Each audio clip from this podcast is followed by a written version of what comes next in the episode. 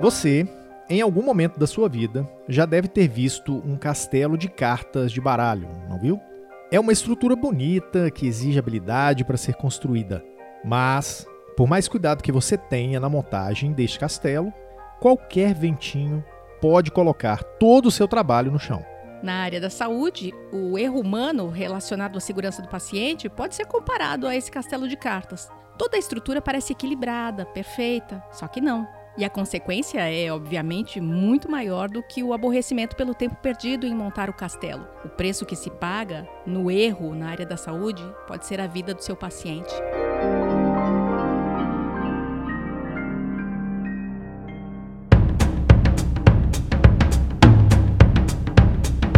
Olá, tudo bem? Que bom que você está aqui para a 14ª edição do Físio ITO em Movimento. Tudo que rola na fisioterapia e na terapia ocupacional em um só podcast.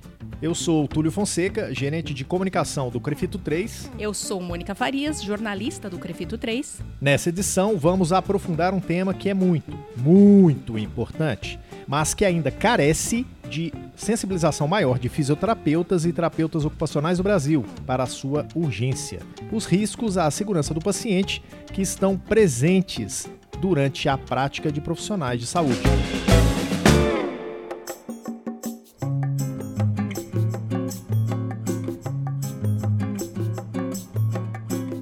Um assunto que já preocupa o setor da saúde em todo o mundo desde os anos 1990 após a constatação de que cerca de 5 milhões de mortes desnecessárias de pacientes ocorriam em decorrência de erros durante o processo de assistência. Essa preocupação chegou ao Brasil no começo dos anos 2000 e hoje, 2019, quase 20 anos depois de as discussões sobre o tema terem iniciado na saúde brasileira, o erro na assistência à saúde ainda parece ser uma preocupação bastante remota bastante distante dos fisioterapeutas e terapeutas ocupacionais. Bom, a segurança do paciente foi tema de capa da edição 6 da revista Em Movimento, do Crefito 3. E lá você encontra conteúdo bastante qualificado a respeito.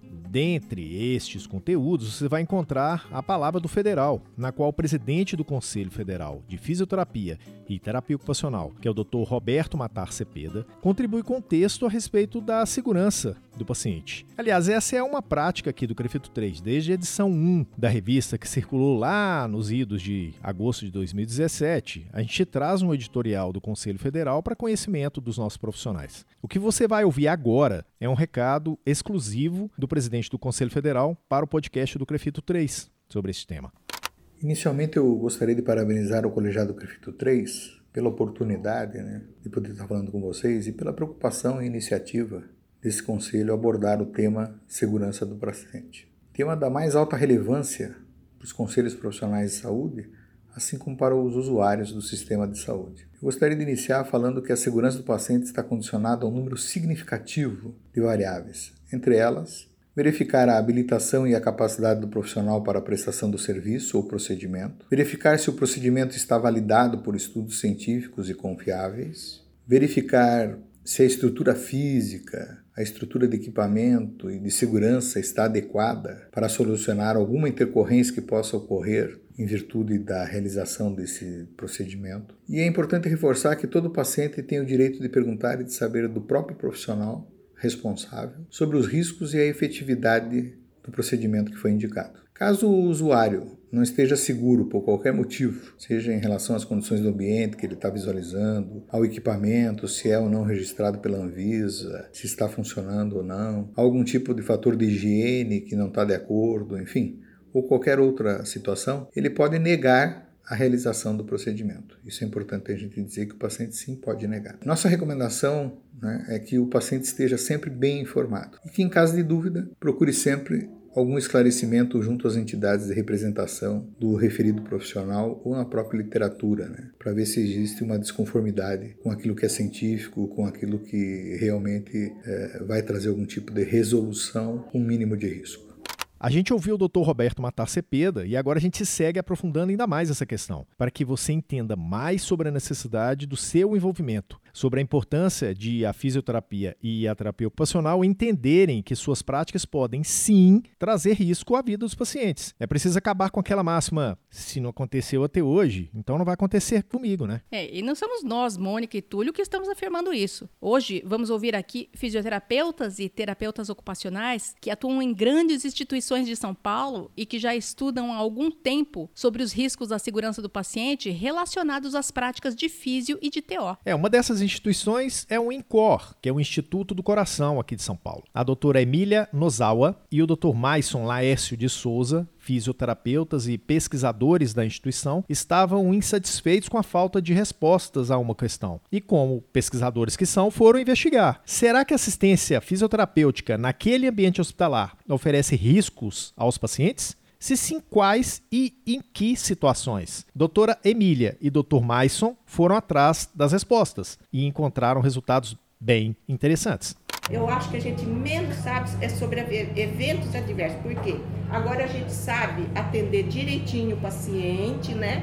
A gente tem evidência científica sobre a atuação da fisioterapia, né? Mas gente, será que a fisioterapia traz malefício que isso é uma coisa difícil de você até admitir que você vai estudar isso.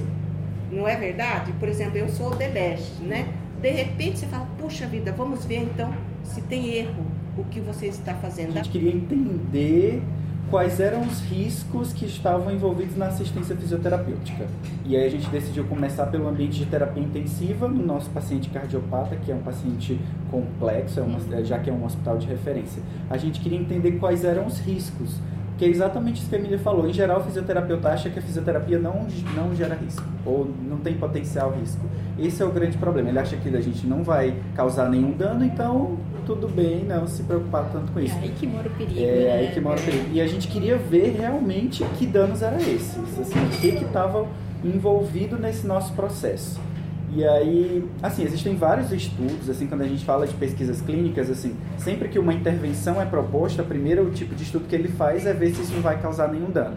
Mas você está falando de uma realidade que é um ensaio clínico, você controla vários fatores para que aquilo seja bem seguro. Será que assim, se na prática clínica, lá na nossa realidade, só observar o que realmente o fisioterapeuta faz com todos os fatores externos envolvidos, isso pode gerar algum dano? E aí foi isso que a gente buscou. Então a gente fez um estudo observacional, a gente ia para o campo, ia para a UTI e ficava observando as intervenções fisioterapêuticas para a gente identificar eventos adversos, a gente identificar principalmente os potenciais eventos adversos, aquele incidente que não gerou dano ou aquele quase erro que quase chegou a atingir o paciente, que eu acho que é o principal, que é onde a gente pode intervir mais, né, nessas coisas evitáveis. Sim.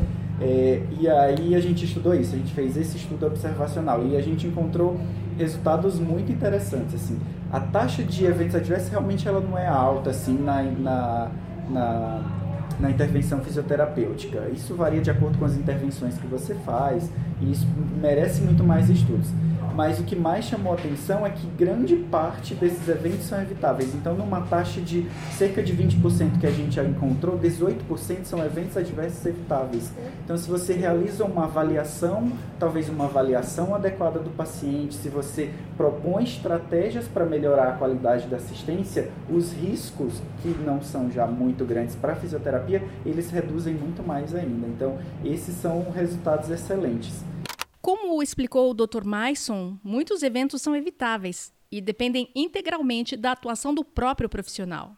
E não necessariamente de fatores externos. Depende de conhecimento, discernimento, atenção, consciência. E depende também de um elemento que normalmente não se leva em conta e que é uma porta aberta para o erro acontecer: o costume, o hábito, a questão do ah, eu sempre fiz assim e sempre deu certo. Também existe ainda outro elemento que os profissionais podem deixar de levar em consideração e que pode ser o primeiro passo para causar dano ao paciente. A doutora Maria Teresa Yoshimoto, ela é terapeuta ocupacional no Hospital Israelita Albert Einstein, outra instituição que também desenvolve há bastante tempo ações voltadas para garantir a segurança dos pacientes. Ela alerta os profissionais sobre o que ela chama de banalização do ambiente do cuidar pelo profissional. Ela traz como exemplo a confecção de órteses, procedimento tão comum para terapeutas ocupacionais, mas que, a depender do ambiente, pode representar o princípio de um desastre.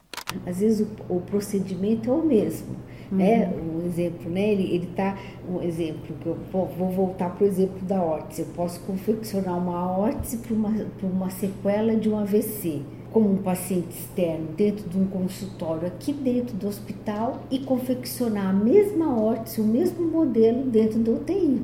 O procedimento, a órtese é a mesma, mas o ambiente, as condições não podem ser banalizadas o resultado é, é, pode ser catastrófico, dependendo. Então, isso que eu falo, às vezes, a segurança do, do, do, do profissional, ele, ele pode estar muito apto, ele sabe manusear muito bem, ele todo, os materiais, o paciente si, mas a condição, o momento em que se encontra o paciente, pode ser catastrófico uhum. se ele não estiver alinhado às condições ambientais e às condições em que se encontra o paciente. E o manuseio que nós fazemos, além da higienização das mãos, dos materiais, né? Nós, terapeutas ocupacionais, confeccionamos órteses à beira-leito e desde uhum. UTI e que você tem que levar. Nós levamos uma, uma, pacientes que estão, uh, que você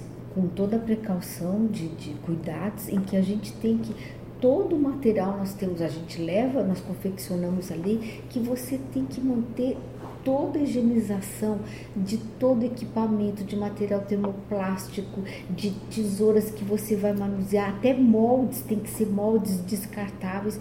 Então, tem que ser um profissional muito bem treinado e, e consciente do que ele está fazendo, que não é apenas confeccionando uma órtese, ele está confeccionando uma órtese dentro de uma UTI, uma, de um paciente extremamente vulnerável e que todo o cuidado que ele tem que ter para não expor mais ainda os riscos desse paciente. Essa banalização do ambiente foi um fator de risco detectado pelo Hospital Albert Einstein, mas existem vários outros pontos que também devem ser observados e monitorados. O erro nos processos de assistência é quase uma certeza, que parece sempre estar esperando uma brecha para se manifestar. E é uma obrigação dos profissionais sempre estar atentos a essas oportunidades, adotando barreiras para cada situação nova. É o que chamam, nos estudos de segurança do paciente, da estratégia ou cultura do queijo suíço. Sabe aquele queijo com furinhos? Vocês lembram dele? Pois é, ele mesmo. Vamos pensar na imagem de uma fatia deste queijo. Se o erro passar pelo furo de alguma fatia, e ele vai passar com certeza, existe a oportunidade de, na próxima fatia, ele já encontrar uma barreira para esse furo. Só que sempre vai existir a possibilidade de outros furos no queijo. O objetivo da segurança do paciente é sempre detectar o furo e construir estratégias para levantar as barreiras. É um processo que nunca acaba, gente, e que sempre precisa ser aprimorado. Mas, já com estudos de mais de 30 anos sobre esse assunto, algumas barreiras para que se evitem os erros estão consolidadas. São os chamados seis passos, ou seis metas, para garantir a segurança dos pacientes. Essas metas são adotadas em todo o mundo e seu cumprimento é requisito mínimo para a construção de uma estratégia para evitar danos decorrentes da assistência. Bom, então vamos lá. Quais são essas metas? Vamos tomar nota? 1. Um, a identificação correta do paciente. 2. A comunicação efetiva. 3. A segurança de medicamentos. 4. A cirurgia segura. 5. A redução de infecção associada ao cuidado. E 6. A redução do risco de danos aos pacientes resultantes de queda. A doutora Raquel Caserta Eide, coordenadora de fisioterapia do Departamento de Pacientes Graves do Hospital Albert Einstein, explica para a gente cada uma dessas metas internacionais, trazendo cada uma delas para a realidade, para o dia a dia da assistência. Você provavelmente já passou por alguma dessas situações que ela exemplifica. Dentro de, da primeira meta, que é identificação do paciente, assim, qual é o papel do FIS do TO na hora do atendimento do paciente para identificar eu ser é, é, o paciente, se eu estou fazendo é, de fato, eu estou atendendo aquele paciente, identificando que ele é, é ele mesmo com as suas necessidades de fisioterapeuta é, fazer teste nesse, que foi solicitado pelo médico no paciente errado.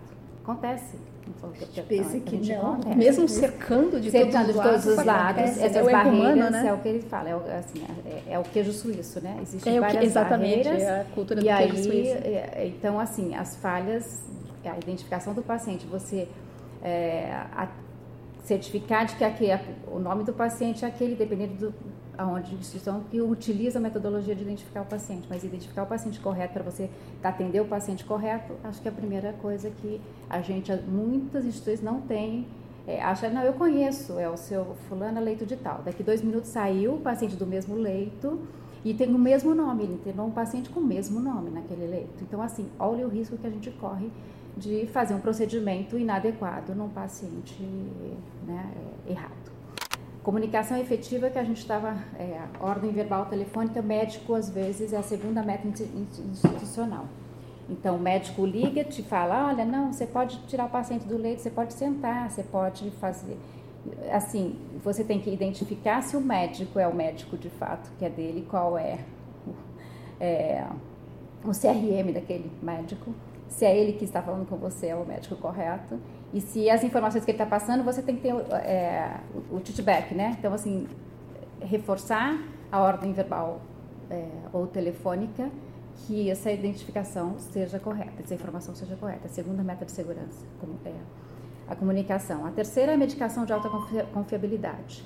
Então, os medicamentos de, é, de alta vigilância, na verdade, eles têm que ter identificação é, diferenciada para a gente não correr risco. E a gente, às vezes, ou a gente faz uma inalação, ou você vai usar alguma medicação para algum procedimento, uma pomada qualquer. assim, a gente tem que ter segurança que aquilo que a gente está usando, de fato, né? É, então, é, isso tem que ser tratado com, é, como erro de medicação que é, que é grave. A quarta meta de segurança é a cirurgia ou procedimento correto no local correto. Cirurgia que, do lado direito que foi feito no lado esquerdo. Acontece. Acontece.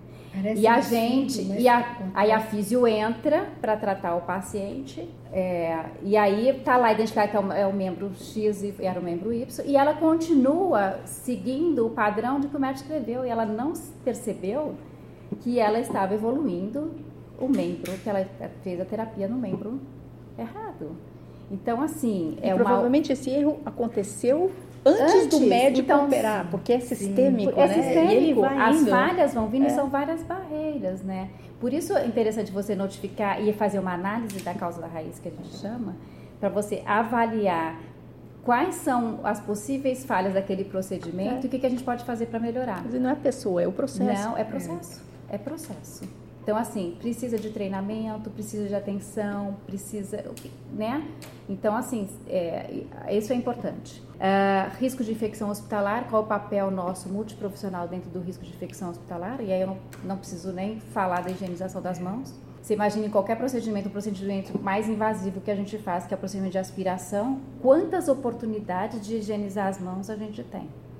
E será que todos nós profissionais temos a consciência de que a cada momento que eu, a oportunidade que você tem que fazer, não é higienizar a mão na hora que você sai do quarto. São todas as oportunidades que quando você põe luva, tira a luva, você pega a sonda, você tira a sonda.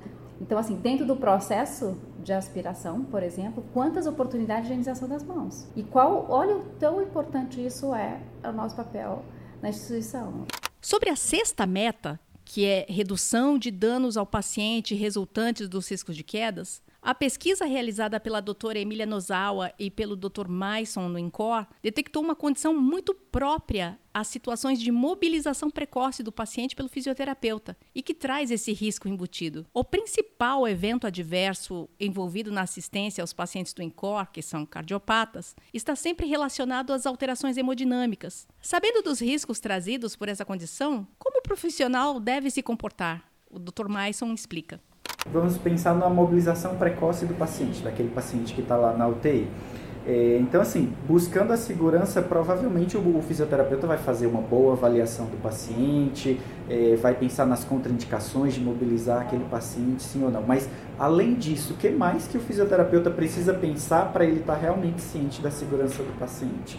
Então, é, eu acho que o fisioterapeuta tem que ter uma adequada comunicação com a equipe multiprofissional. Então, assim, será se os, todos os outros profissionais envolvidos no cuidado, eles também foram lá avaliar aquele paciente? Pra, antes de realizar uma mobilização precoce, é, cada profissional está bem ciente do seu papel. Qual é a minha função nessa intervenção que vai ser desenvolvida, comandada principalmente pelo fisioterapeuta, mas que tem todos esses profissionais. Cada um sabe qual é a sua função. Assim, o enfermeiro tem que ficar de olho em determinado dispositivo, o técnico enfermagem tem que ajustar, na, tem que ajudar na mobilização, em alguma coisa. Qual é o papel de cada um? Isso tem que estar tá bem claro assim. É, será se é, tem a necessidade de algum outro acessório, então assim, fisioterapeuta tem que avaliar e ver se ele está numa condição, tipo, a minha condição física é suficiente para mobilizar esse paciente agora, para tirar ele do leito. Não, eu preciso de um auxílio, de algum dispositivo para me ajudar. Um paciente mais obeso, mais pesado, então vou precisar de determinado dispositivo. Então, tem várias questões. Então, é uma atividade simples que a gente faz no dia a dia, que é a mobilização precoce do paciente, mas que é, pensar em segurança vai além de pensar em indicação e contraindicação. Você tem que ter uma comunicação efetiva, pensar no ambiente, em todos os fatores que estão envolvidos. Mônica, ficou bastante evidente nessa fala do Dr. Maison um fato que a gente ainda não tinha mencionado e que tem tudo a ver com a segurança do paciente. Né? A assistência à saúde é um grande processo que envolve toda a equipe multiprofissional. O fisioterapeuta não faz nada isoladamente. O terapeuta ocupacional também não. A chave para minimizar os riscos é a atuação em colaboração. Ou seja, durante a assistência ao paciente, ninguém solta a mão de ninguém. É uma grande rede garantindo a segurança de todo o processo. E isso é reforçado quando a gente ouve esse relato das profissionais do Einstein, a doutora Raquel, fisioterapeuta, e a doutora Maria Tereza, terapeuta ocupacional. Dentro de risco de queda, qual é o papel do fisioterapeuta na avaliação física do paciente para ele não cair? Então, essa é uma avaliação da competência do físio avaliar a dependência funcional do paciente. E é aí tem a TO que entra com a acessibilidade, é, estrutura da física. segurança da estrutura física e também da confecção de, de adaptações para você minimizar o risco, porque eliminar realmente você não zera, isso é impossível, mas você minimiza. Então a gente trabalha, há uma entrada e saída dos profissionais é, naturalmente, conforme a necessidade. Então, assim, tanto da físio como da TO, da fono, então, mesmo em relação ao risco de queda como a Raquel falou, toda avaliação que a físio faz, eh, o que precisa, um treino de marcha, a teola entra, nós entramos vamos na, na abordagem da, da confecção de um cinto de segurança. Então, assim, nós vamos entrando naturalmente porque o paciente está sendo abordado por todo, pela equipe realmente interdisciplinar, né? Ou seja, sem comunicação e sem atuação da equipe multi, não dá para garantir a segurança na assistência. Bom, até agora a gente está falando aqui muito de um universo bastante específico, que é a assistência de fisioterapia e de terapia ocupacional no ambiente hospitalar. Mas se engana muito quem pensa que essas questões de segurança são um problema só de quem está no hospital. Você, profissional da assistência ambulatorial, que está em seu consultório, em sua clínica, é tão responsável por garantir a segurança do seu paciente quanto qualquer outro colega que atue em outros ambientes. Como o INCOR também presta assistência em nível ambulatorial, a doutora Emília Nozawa e o doutor Maison de Souza também estão atentos a esse ambiente e compartilharam o aprendizado e a experiência do INCOR nesse campo. No ambulatorial, uma coisa que eu acho que chama muita atenção é a prescrição de exercício não supervisionado. O exercício que o paciente vai fazer em casa. Como que vai ser essa comunicação? Aí, de novo, assim, acho que comunicação nessa questão de segurança do paciente é uma coisa muito, muito importante. Você tem que ter uma comunicação efetiva com a equipe, você tem que saber se comunicar com toda a equipe, médico, enfermeiro, psicólogo, nutricionista, todos, com é, o outro fisioterapeuta, nessa questão de transição, de ajuda, de cuidados, e com o paciente, com o paciente e família. Isso é família, é fundamental. Né? Então, assim, esses assim, o paciente que está ambulatorial, então ele vai para casa e vem para cá, mas o, o, cuidado não é só no momento que ele está aqui comigo. Em casa ele deve continuar para ser até mais eficaz. Então, normalmente a gente passa vários exercícios, orientações. Então, como que vai ser essa prática? Você tem que pensar se o que você está passando o paciente compreende, se ele é capaz de fazer aquilo, como você vai garantir que o paciente tem condição de se monitorar. Então você vai explicar para o paciente, ó, você vai fazer isso, se você sentir com tontura, se você sentir isso, você vai parar o exercício, vai descansar e depois vai retornar. Ou se sentir algum efeito mais grave, você vai procurar um pronto-socorro.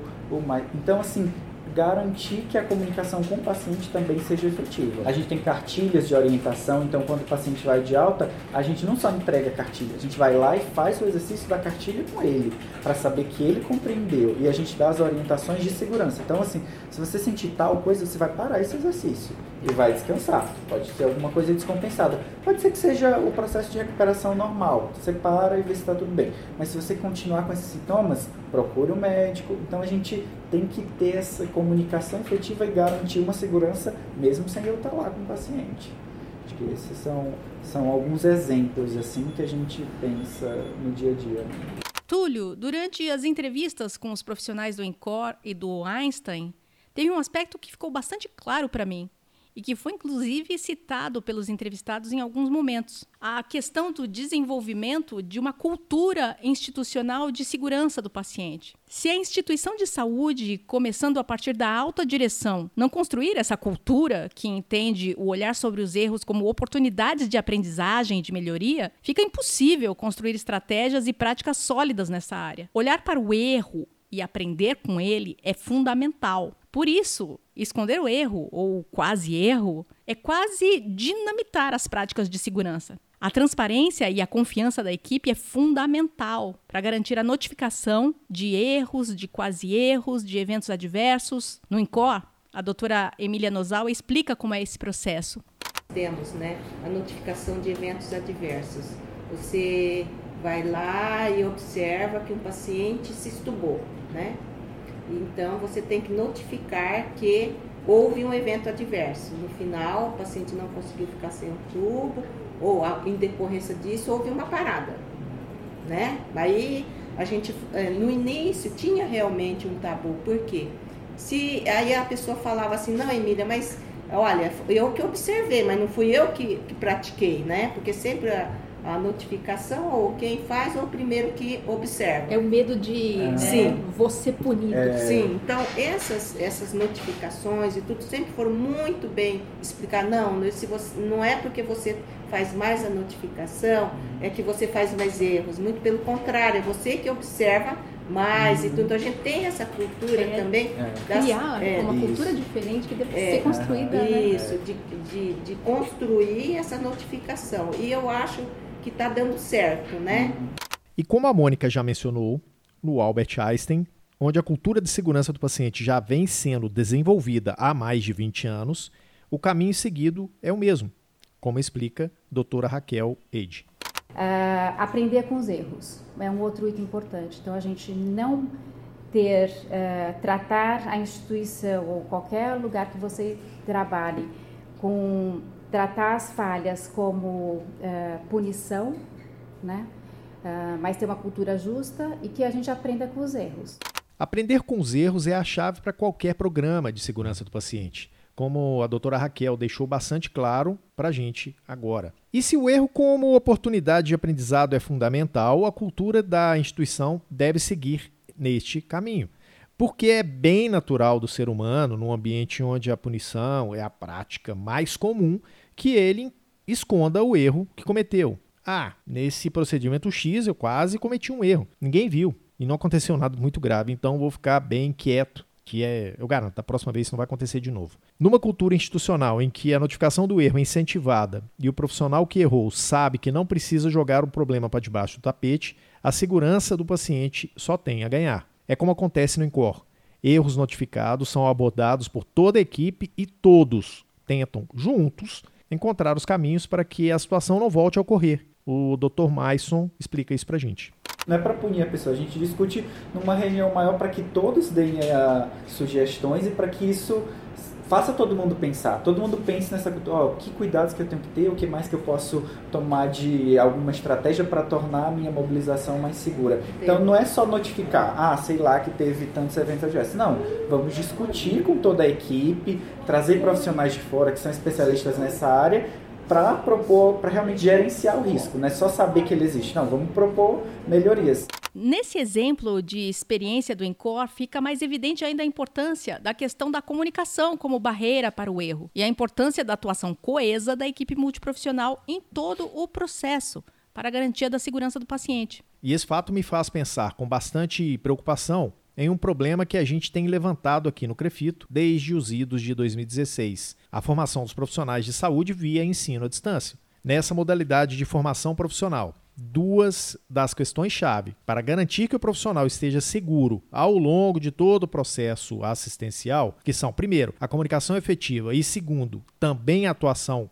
multiprofissional, o desenvolvimento dessas competências fundamentais já está logo de cara prejudicada pela formação EAD. Pois é, Túlio, a gente vê todo esse investimento em pesquisa, em estratégias para garantir a minimização dos erros na assistência e percebe que todo esse esforço pode ser comprometido pela entrada no mercado de trabalho de pessoas formadas sem essas competências básicas, que começam a ser desenvolvidas já no modelo de graduação presencial, quando existe a interação com os colegas ou nos momentos dos estágios supervisionados. É nesse contexto que se começa a criar uma cultura de segurança do paciente. Quando a gente lembra da analogia com os furos do queijo suíço, é o profissional de saúde fisioterapeuta, terapeuta ocupacional, entre eles, que é sempre a primeira barreira entre o erro evitável e o paciente. E para ser essa barreira efetiva, o profissional precisa dominar com muita segurança a sua área e saber atuar em equipe. Eu trouxe um exemplo que a doutora Raquel, do Albert Einstein, abordou sobre os riscos de óbito por broncoaspiração, que deixou evidente a importância de o profissional ser barreira e da atuação multiprofissional garantindo a segurança do paciente. Então, o quão a gente é, é, é barreira e, e contribui para que isso não aconteça, porque isso é dano evitável. Né? O paciente não pode é, ir a óbito por, um, por uma é, falha de olhar da assistência. Então, a gente criou uma ferramenta de risco de broncoaspiração nos pacientes. Então, todos os pacientes que utilizam hoje ventilação não invasiva, eles são avaliados do ponto de vista de risco de broncoaspiração. E são identificados engajamento do paciente, o familiar é, o paciente é orientado, o familiar é orientado, é, forma de, é, é, de, de, assim, quais, são vários riscos que a gente avalia, né, do paciente ter para poder é, identificar que o paciente de fato pode vir a broncoaspirar. E isso é, é sinalizado para a equipe multiprofissional, equipe de enfermagem, equipe médica, isso é registrado, isso é, é colocado no leito do paciente que existe um risco, né? Então, e existe de, de, os procedimentos para evitar aquele broncoaspira. Então, cada, em cada é, possibilidade, é assim, existe uh, uma avaliação que você identifica ele, que ele tem o risco e que aquilo lá pode ser amenizado e que, enfim, depois, por exemplo, que ele se alimentar, não, não imediatamente instale a ventilação não invasiva, que ele pode é, broncoaspirar. Esperar 30 minutos após a alimentação, enfim. De tudo que nós ouvimos e aprendemos hoje, conhecendo essas experiências e esses relatos dos profissionais do INCOR e do Einstein, fica muito óbvio. Este assunto não deve ser preocupação só de quem está na área hospitalar. Vamos deixar esse último alerta na voz de quem entende, que é o Dr. Maison do INCOR e a doutora Raquel, do Einstein. Porque isso não é uma coisa específica, não é, é. só para quem trabalha com fisioterapia em UTI, não é só para é para toda a fisioterapia. É uma a segurança é. do paciente deve ser base assim. É, é para quem trabalha na ortopedia, é. para quem trabalha na neurologia. E que a gente a gente tem que colaborar e a gente tem que fazer parte, né? Disso tudo, né? Não é. dá para achar que não é, não, isso não me é, é, isso não me pertence ou isso não pertence a gente. Não, a gente faz parte desses processos, né?